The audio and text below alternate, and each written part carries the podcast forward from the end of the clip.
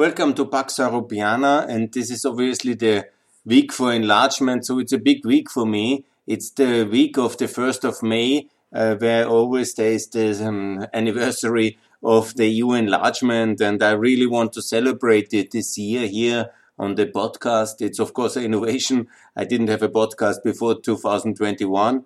YouTube channel, I just released a video. But uh, what I would like to really do now is explain various aspects why enlargement was such a success story. It is today as well. And it is also to be because obviously I'm uh, supporting the EU enlargement to be continued, the nine new countries to join Ukraine, Georgia, Moldova from the Eastern Partnership to be upgraded EU potential candidate countries and also to join NATO, to adopt the euro. That's obviously the way I propose it to do it faster than previously because we have also no time to lose. And it has worked so well in the last uh, enlargement rounds from 2004 to 13, the 13 new countries, Croatia, uh, Romania, Bulgaria. And we should repeat it also with Kosovo, Bosnia, Serbia, and of course fast with the NATO members Albania, North Macedonia, Montenegro. I have released now a podcast about the economic aspects, um, but uh, I will now go through the moral, the historic, the human, the infrastructure, the political, the defense, the strategic, the global, the environmental, the energy, the market, and again the social and economic dimensions because in all dimensions it's really very good. It is the moral right thing to do. It is the reasonable, rational, and responsible thing to do. And all enemies of enlargement, all people who are uh, against enlargement, I'm confident they were already against enlargement in 2004, and they are basically the enemies of Europe and my enemies in the short term. Who is against enlargement, I declare here openly, is my enemy and I will fight against all these people who impose enlargement here, not with military means, I'm not planning a revolution. I will talk against them. Who is uh, here on my podcast, on my YouTube channel, in my other Twitter, LinkedIn, and whatever. I openly declare here these are immoral people, irresponsible and irrational people. These are the blockers, the enemies of enlargement, are the enemies of Europe and of me and of the enlargement countries and ultimately of their own citizens because it's a through and through positive process. It's a fair and serious thing to do to support enlargement. I had just had an interesting Twitter debate about the economic and social aspects. Because today in Bulgaria, according to this Bulgarian journalist, he has just posted it, 25% of uh, the people in Bulgaria live uh, below the per person capita income line of 230 euros monthly income, available disposable money, and they are officially poor. And then Valerie Hopkins has uh, made a tweet, yeah, already more than a decade in the EU, and still 25% of uh, the um, people in Bulgaria live below the official poverty line. Oh, how bad.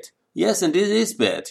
I'm also very much in favor that people live better in Bulgaria. And Bulgaria today is the poorest country of the European Union, as all the journalists tend to repeat. Yes, and by the way, I was in Bulgaria in 96 and in 2000, that's the number I use now as reference, Bulgaria was at $1,600 um, per cap- GDP per capita.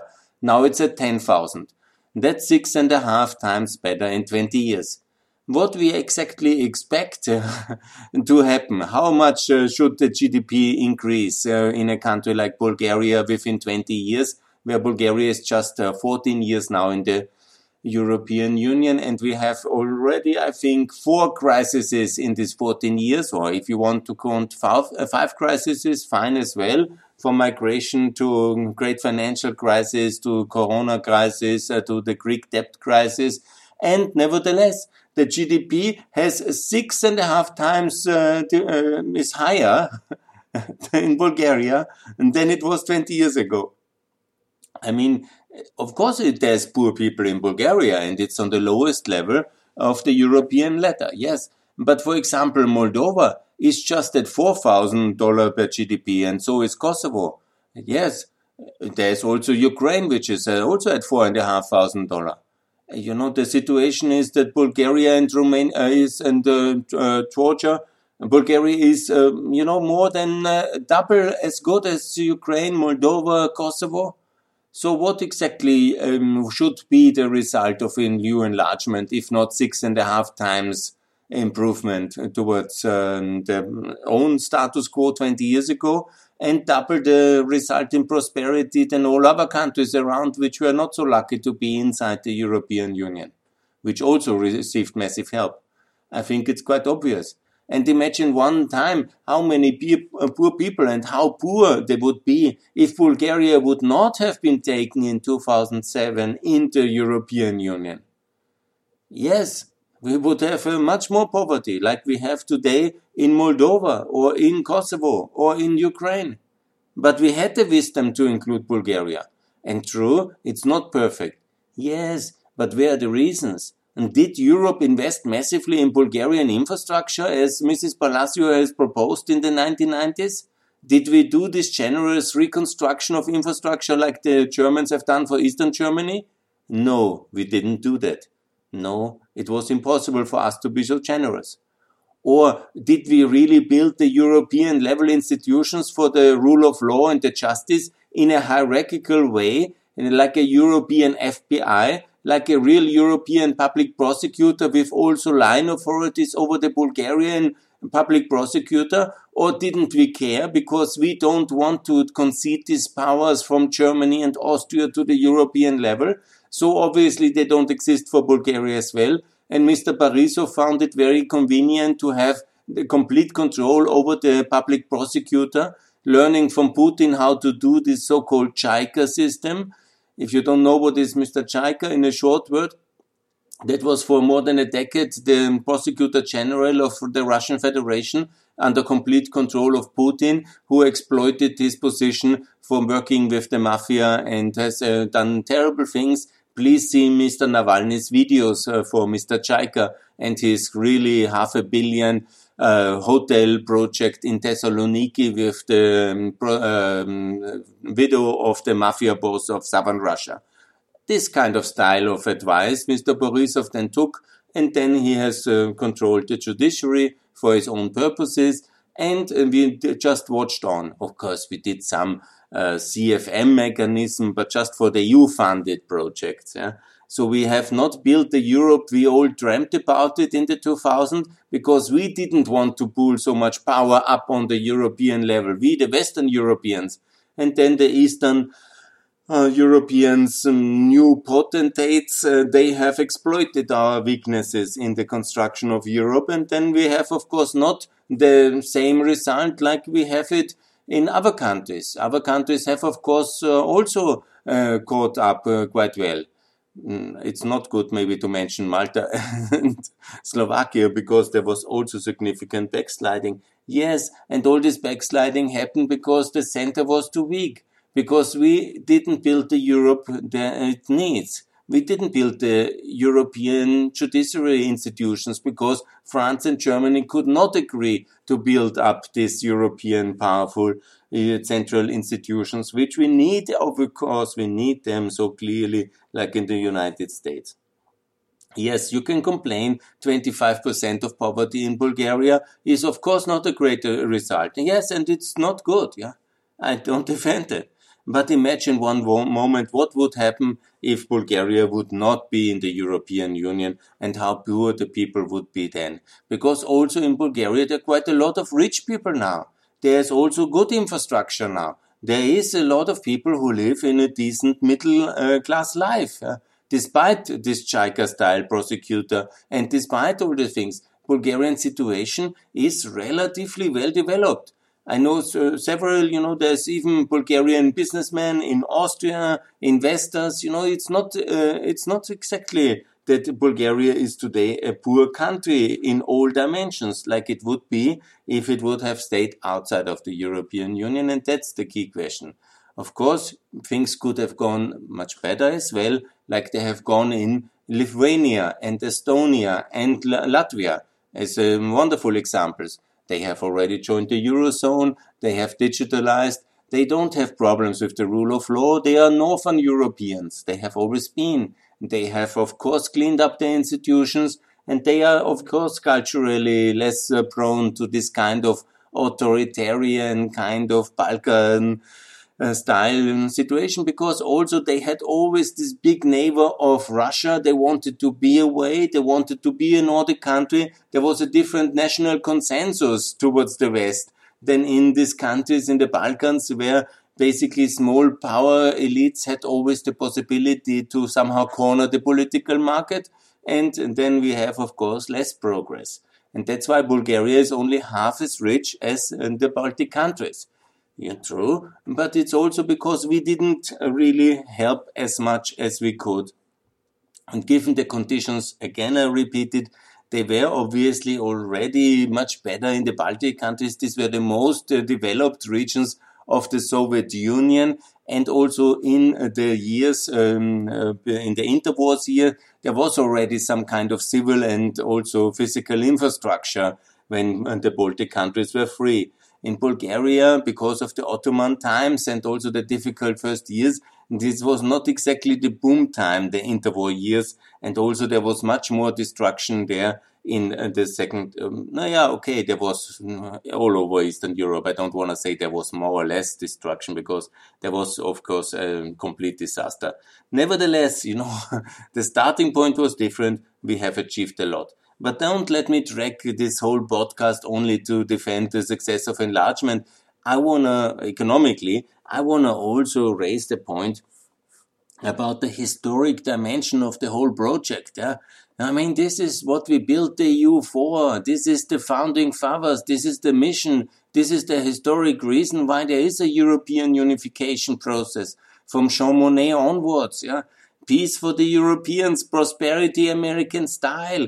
This is what they have envisioned back at that time. Obviously, it was impossible to include the Eastern Europeans, but the rest, the Western Europeans, the Southern Europeans, this was the reason why Greece and um, Spain and uh, Portugal were taken in after they turned back to democracies after their fascist times. This is obviously the task as well to overcome these communist divisions and the wounds of the past. Yeah? From all this terrible totalitarian past. And this is why we have Europe. That's the historic. And if you want also the moral dimension, I mean, you cannot exclude some because you don't like them, you don't think they are rich enough, or they don't fit in your religious, ethnic, and other dimensions uh, which you have maybe prejudices. It is uh, the moral dimension of our values. Excluding anybody is not possible. Of course, you know, they have to fulfill certain criteria, but it doesn't have to be to protect against uh, whatever the Muslim Albanians or the Serbs you don't like or whatever the Ukrainians which you think they are owned by the Russians. Eh? No, no, no, no. If you think like that, you shouldn't be in European responsibility, media, academia. No, no, no. That's really wrong. We have this moral obligation to unite and to include and obviously to help with standards. Yes, no doubt about it. Yeah. Obviously this is included, but not to put the standard so high that it's impossible to reach for the poorer countries because then it's simply kind of a protectionist mechanism to hide the xenophobia or the non-willingness to include poorer people in some kind of nice EU regulatory terms and to have some excuses for the unwillingness to share the same opportunities as well with the Balkans and with, the, with Ukraine. There's also a human dimension. Obviously, you know, it's um, very sad that 25% of the people in Bulgaria still are poor, but we have also poor people in Austria. But obviously, it's much better to be poor in a country where there is a welfare system, where there is working infrastructure, where there is opportunity, maybe if you want and if they, you choose, or if you have the right to move anywhere. The poor Bulgarians, they are EU citizens. Their rights are protected. Nobody can chase them. If not Mr. Chaika II of Bulgaria, maybe that's also a big issue, obviously. But in principle, not only in theory, they have the EU passport. Or for xenophobic reason we didn't allow them in Schengen, but they have the free movement, you know. The Bulgarians have free movement. Even when they are poor, they can come to Austria if they choose so. I mean, their political rights are also protected. It's not only the Council, uh, the Human Rights Court in Strasbourg, it's the EU law. They are equal to me, the Bulgarians. Every single Bulgarian is equal to me in front of the European institutions. I mean, that's a powerful thing we have not given to the people of Kosovo or Ukraine. And that's really wrong. And this is a very important dimension of human rights protection, of social rights protection. Obviously, you know, for now for this uh, corona crisis, uh, of course, the Bulgarians per capita were the worst hit in Europe, among the worst hits. Yeah? You know, but what would have happened if they wouldn't be in the European Union? How bad it would have been then? Obviously, they also got now, of course, it was a bit of a mess. The ones have Astra. I actually got uh, vaccinated with Astra today. The others uh, don't like it. You know, everybody wants now BioNTech. Yes, okay. The management was chaotic in this election phase of Bulgaria. Yes, but nevertheless, you know, they are getting vaccinated as well. In the summer, all Bulgarians who want will also get the vaccination because they're in the EU.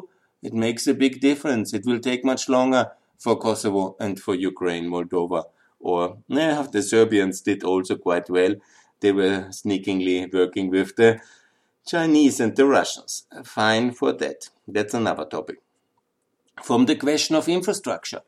Look, you can say Bulgaria is not perfect, yeah? But you know, and you can say it's also poor. Yes, 25% of the people are poor. I understood the message. But doesn't it make a difference? Or maybe not. Let's understand it.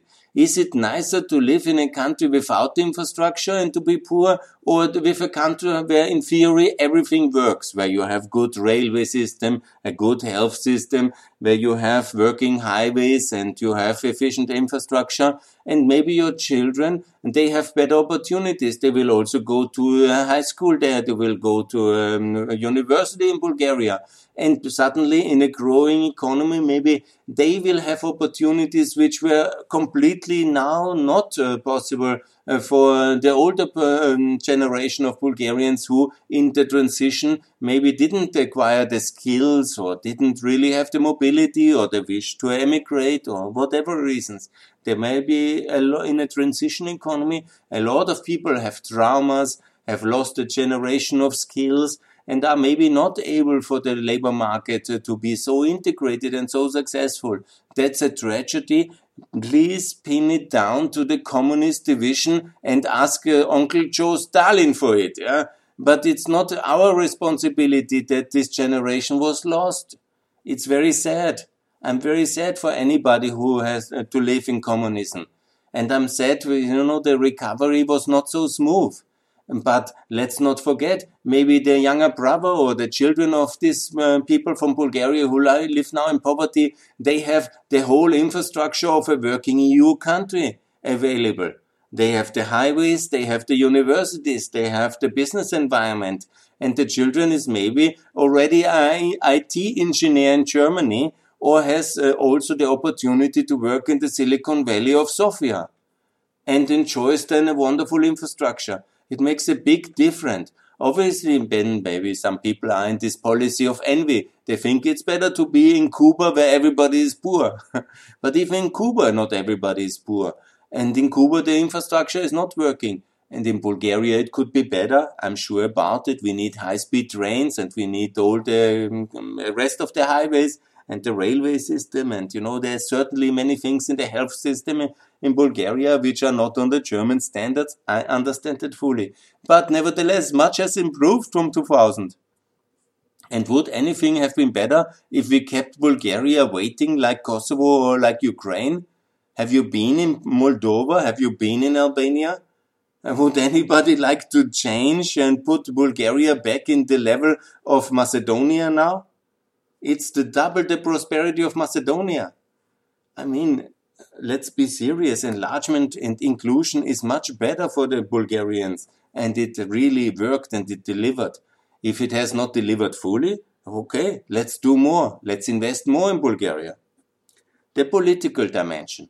Obviously, it's extremely hard to somehow see that we would uh, not include Bulgaria, Romania, our country. What's our moral legitimation to call us European Union? if we say, then we have to call us Western European Union. Maybe rich, white, Western European, eh, excluding Eastern Europe. I mean, it has a big political dimension also for our legitimacy on the global stage to promote the European project as a somehow a role model for ASEAN, for Africa, for Latin America, for other regions, maybe also to work peacefully together. After all the disasters we gave to the world, the First World War, the Second World War, fascism and communism, all European political projects, yeah, which led to so many millions of people dying, and we exported it to the world. Now we export the European Union regulatory standards and uh, this kind of concept of peaceful reunification economically, politically. And when we then exclude countries, how serious uh, can we be then? It's the same issue I have also with these people who ask for a global role of the euro. While we are not able to give it to uh, the Ukrainians or uh, to have it uh, successfully, not even convince the Hungarians and the Poles to uh, join the eurozone or anybody else to adopt it. But then some in Brussels and Frankfurt talk about the global role of the euro. I mean, how serious will anybody in Africa and Asia take us when we are not ready to uh, include the Balkans? Or when we now discuss, ah, Bulgarian membership was a mistake.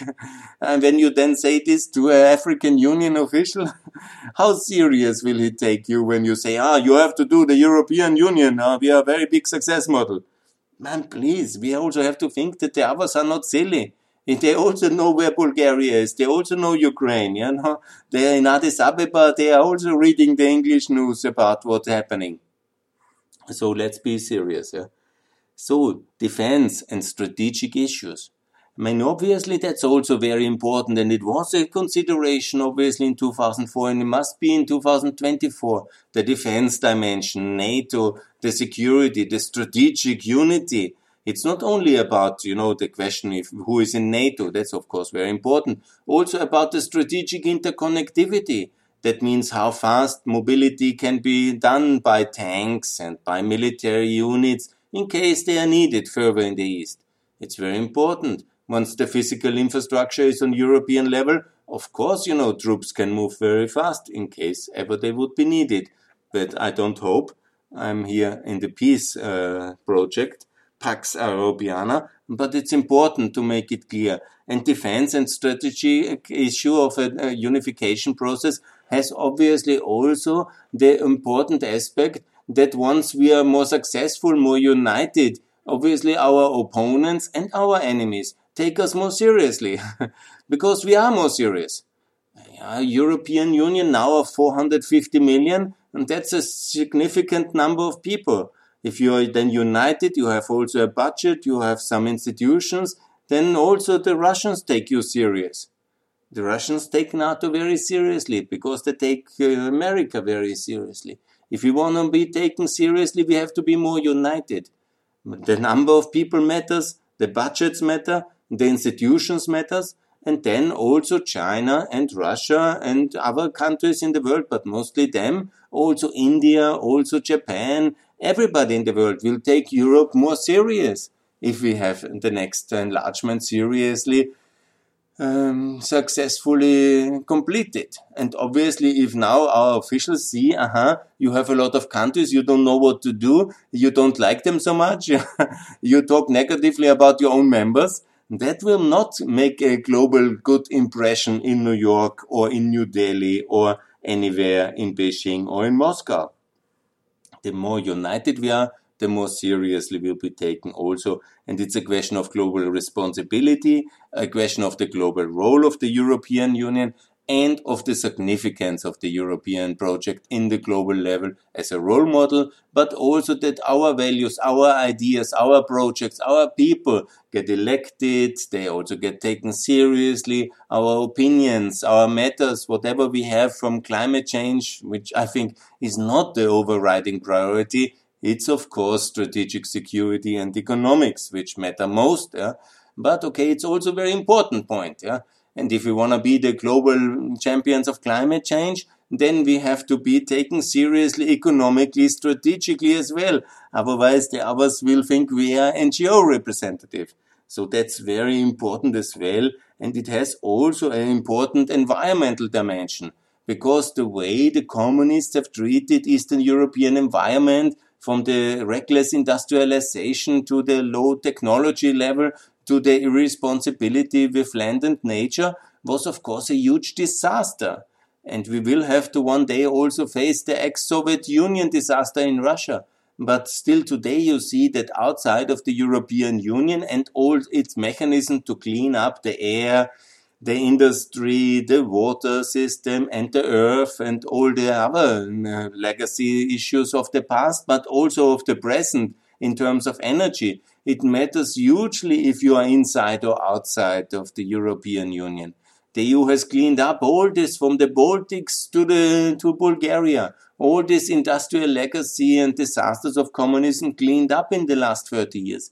Work half done, you can say. There's much to be done. Yes, but already significant things have done, been done. And uh, the EU has all these uh, regulatory mechanisms and enforcement mechanisms. And now it's important to include also the other countries to clean up the remaining mess of the communist uh, disaster legacy inherited from their reckless industrialization policy and also from their reckless military policy and so on and so on. So many issues. And now when you see the air monitor of Europe, the worst places, obviously Bosnia, Macedonia, Serbia, and obviously Ukraine. And no matter what then is hidden still in disaster in Belarus or in Russia. But uh, when you see just, you know, this part of uh, European Union and uh, future accession countries, you see the countries outside obviously by far behind in air quality, water quality, recycling, waste collection, earth quality, in all parameters. Because we exclude them. They have to work with their own money, competence and regulatory framework it's gradually getting better, but it's of course much more complicated alone, obviously, and much more expensive and much more difficult and easier to look one eye away and to say, let's fix that later because nobody really looks. And that's not the way we want to do business in Europe. Also about the energy situation. Obviously, we want to do this huge energy transition now away from carbon fine for me. I also like clean air and everything. It's not a problem, and it's also very helpful in our um, strategic relation with Russia. The less we buy from Russia, the better, and it's also very helpful in our um, and the cleaning of the cities and you know i'm totally in favor to end carbon uh, we can afford but we have to take also ukraine and the balkans along. We cannot leave them alone and then their industry cannot export to us uh, for example because we put a carbon tax. That would be crazy. Or we have uh, this uh, thinking that they are like the dirty places. The dirty industry can move to Serbia because they don't care. And that's not the idea, I think. Yeah. So we have to get them in and also help them to fast track the energy transition. Because what's the sense to have Chernobyl just around the corner and then it explodes and all of us are also affected? Uh, that is, of course, of the Soviet past. But you know, a similar thing can be said about air quality, what or water quality. What's the sense we have the cleanest part of the ocean when in Albania all the waste moves into the ocean and in Croatia you find the results? Yeah? It's not it's logical. It's only one Mediterranean. It's only one airspace over Europe. So we have to get everybody in. It's quite logical. And I think also when you think pan-European or continental wide of infrastructure, of uh, the energy infrastructure, obviously you need this pan-European dimension. And so everybody must be included who wants, you know, who doesn't want, maybe in the European Economic Area or in other form in the customs union. And in some countries, it's obviously technically, politically not possible because there is no common understanding, like in the case of Turkey and the European Union. That's very sad, but it's very much connected to both sides' political unwillingness. But that's not the case for Ukraine, for Kosovo, for Bosnia. These are all pro-European countries. They want to join, so let's get them in. And it's our moral, historic, human infrastructure, political, defense, global, environmental, energy, social and economic responsibility and strategic priority. It makes simply sense. it is completely wrong to include country and it's economically, strategically nonsensical. And it doesn't serve any purpose. Delaying this kind of conditionality we blackmailed you into submission. You have to write all these papers. Anyhow, they do that. Yeah.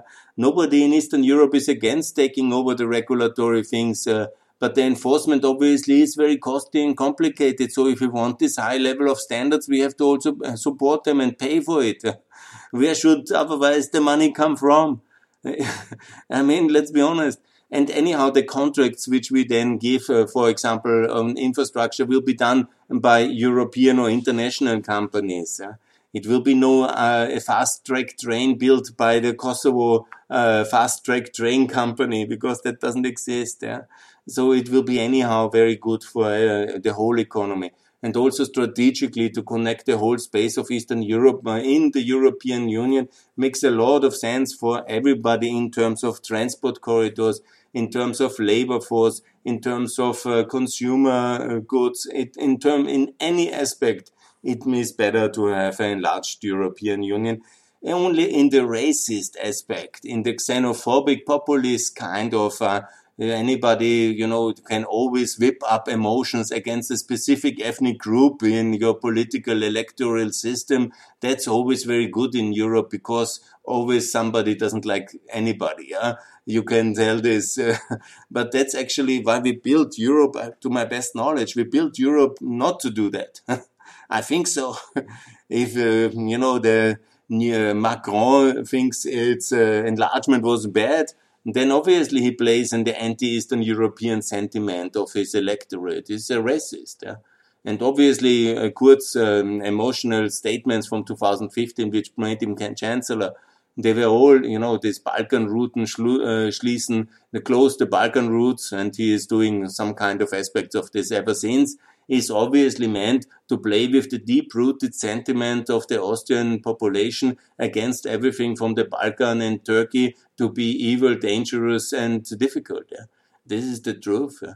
It's deeply rooted sentiments against the East, which is in basically every European country is um, hesitant towards its Eastern or Southeastern European neighbor.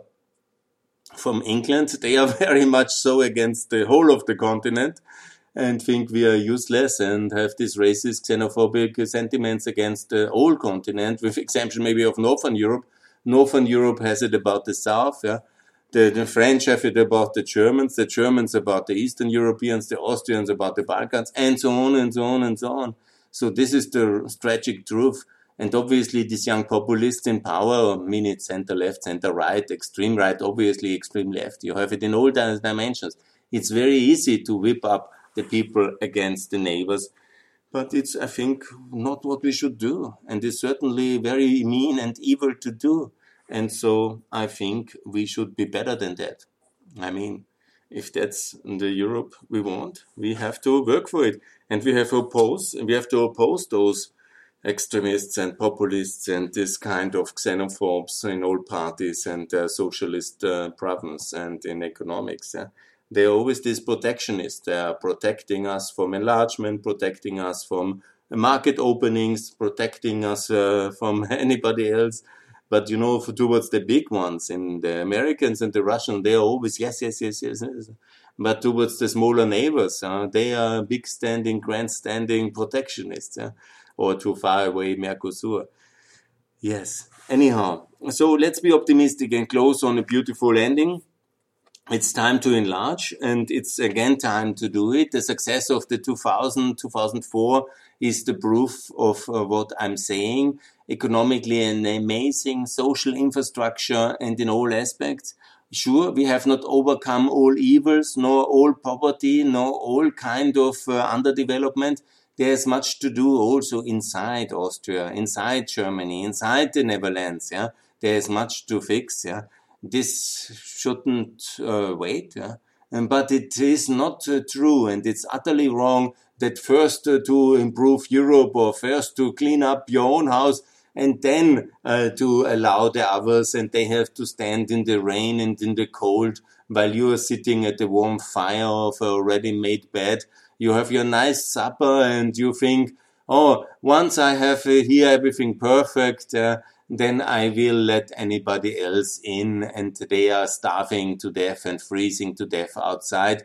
While you are sitting in your nicely made already inherited lucky position and then you look from time out of the window if the poor uh, from the Balkans and from Ukraine are still around and still knocking at the door, craving to be in, and you shut the door and put a lock for in front in order not to let them in on the table.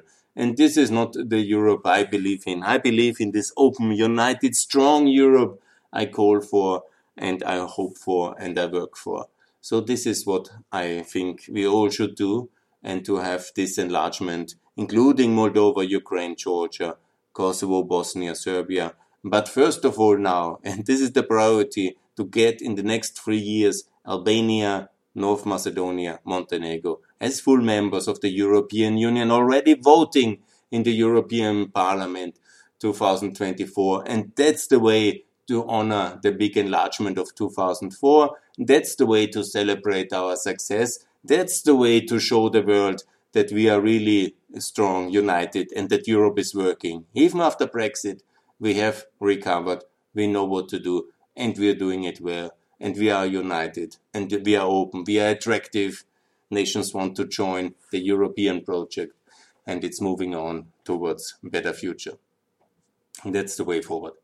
Thanks a lot for listening. For Pax Europiana, please give me a like at my YouTube channel, also here. Subscribe on iTunes or leave a comment. That would be also helpful. And also give me a like on Facebook, on Twitter. I would appreciate. Thanks a lot for your support. Bye.